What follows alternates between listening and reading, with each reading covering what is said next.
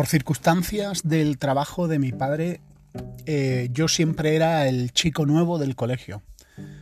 Durante una época de mi infancia, que para mí la infancia es la época más cruel, yo no sé, la gente la llena de ensoñaciones bonitas, pero lo cierto es que los niños son muy crueles, eh, lo cierto es que uno es muy vulnerable, y aunque obviamente hubo momentos mágicos en la infancia, también hubo momentos durillos. Y uno de los momentos que no me hacían felices era precisamente pues cambiar de colegio cada dos o tres años, que fue algo que, que me ocurría con frecuencia.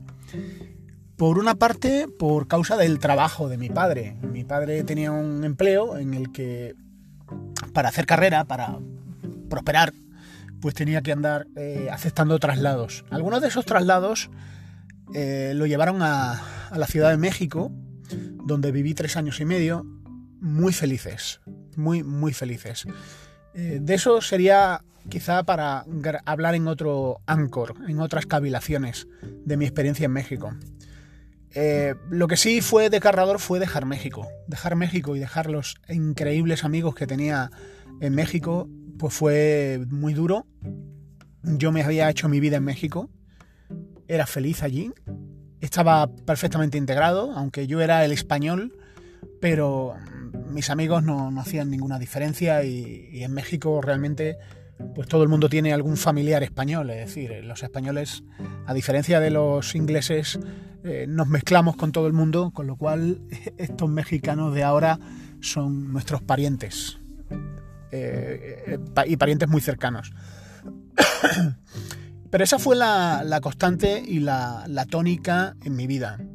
una vida de llegar a un, a un curso, un curso escolar, con el curso ya empezado, con libros nuevos, con profesores nuevos, con alumnos desconocidos que ya eran amigos entre ellos, algunos eran amigos desde la guardería, y yo llegaba y me sentaba solo eh, buscaba la página del libro, intentaba localizar la página del libro e intentaba seguir el curso, un curso que no era el mío donde había empezado.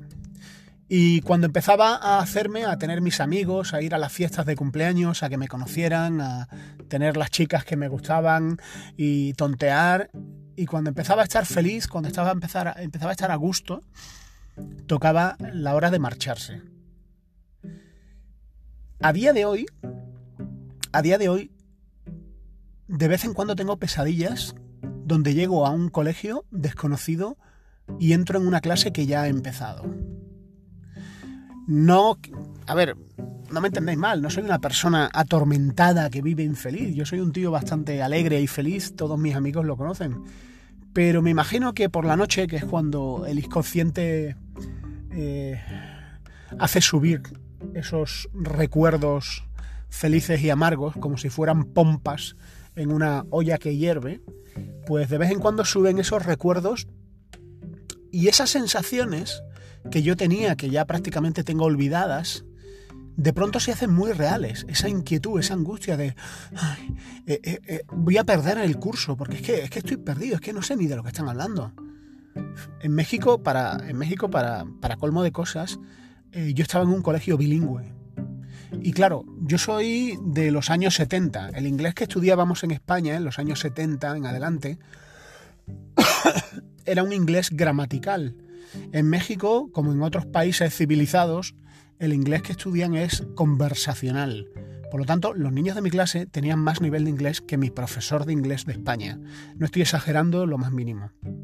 De hecho, cuando yo volví de México, mi profesor de inglés de España me preguntaba cosas.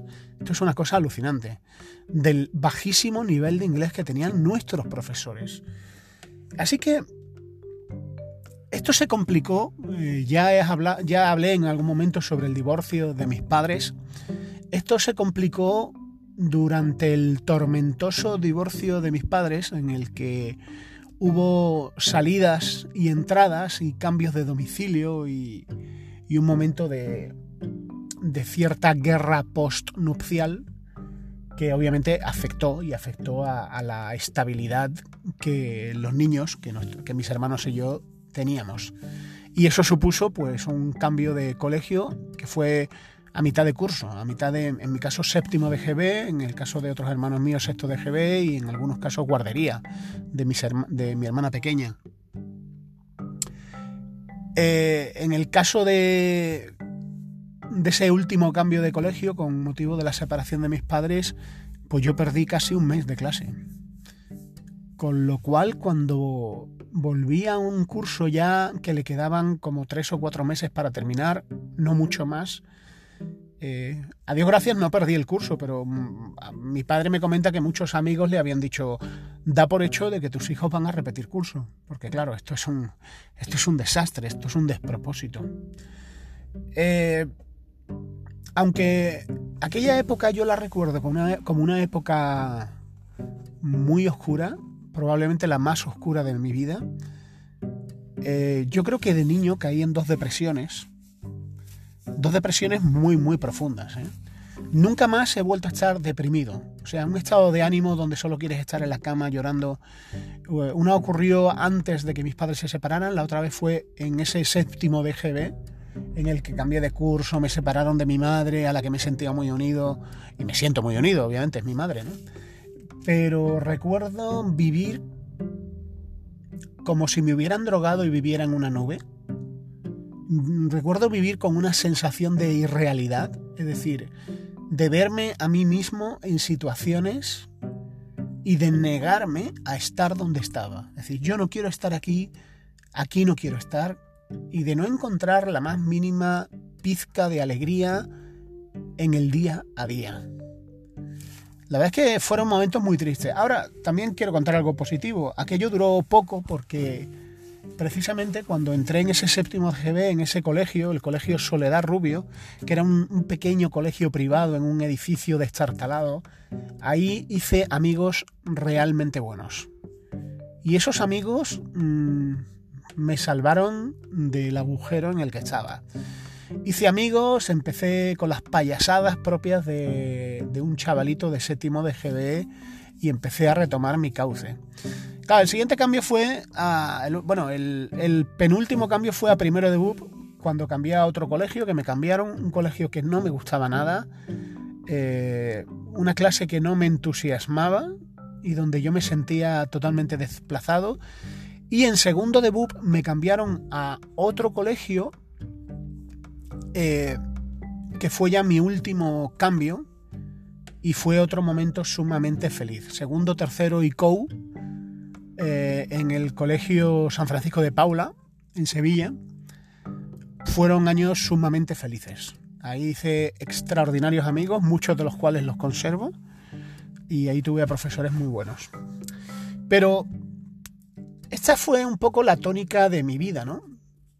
Un, perdón, que se me un nomadismo continuo, una inestabilidad total y y la sensación de desarraigo. Ahora, en mi vida adulta, cuando llevo pues, más de 20 años casado y, y más de 20 años viviendo en Madrid, en mi caso formo parte de una iglesia local, una iglesia angélica, donde hay niños que he visto nacer, los he visto crecer, son amigos míos y ahora están yendo a la universidad y ya son jovencitos adultos, pues pienso que, es maravilloso el arraigo. Es maravilloso echar raíces y conservar amigos de décadas. Eso es algo que yo nunca he tenido y es algo que me hace feliz. El otro día, pues un, buen amigo, un niño de, de mi, de mi iglesia, un niño que fue, yo estuve cuando nació, cuando era bebé, me pasé jugando a la consola con él porque es hijo de, de, de, uno de mis mejores amigos. Eh, un chaval muy especial, se ha ido a la universidad. Eh, ahora cada vez que vuelve a España, él está estudiando en Sheffield. Eh, quedamos, quedamos para charlar como dos amigos. Lo único que yo voy camino de los 50 y él eh, va camino de los 20. Y recuerdo que estábamos tomándonos algo en, un establecimiento que se llama La Sureña, fui a pedir y le digo, oye, ¿qué quieres que te pida de beber? Y me dijo, una cervecilla. Me dijo, una cervecilla, ¿no? Y le pedí una cerveza, yo soy de Coca-Cola cero, y pensé, madre mía, cómo han cambiado las cosas a este chaval que yo lo he visto de bebé, y ahora que es un chaval que está abriendo ese camino, eh, me parece maravilloso, echar raíces. Y me parece maravilloso pues que la vida haya dado ese cambio que me haya permitido disfrutar del arraigo y valorarlo. Quizá algunos de vosotros, mm, no sé, yo tengo amigos que no es que tengan arraigo, es que digamos que viven en el mismo barrio de donde nacieron y su novia es del mismo barrio que que de donde es él. Y sus padres viven tres calles más abajo. Eso es bonito. Quizá a algunos les, produzca claustrofobia. A mí, al contrario, ese arraigo me produce una inmensa, inmensa felicidad y gratitud.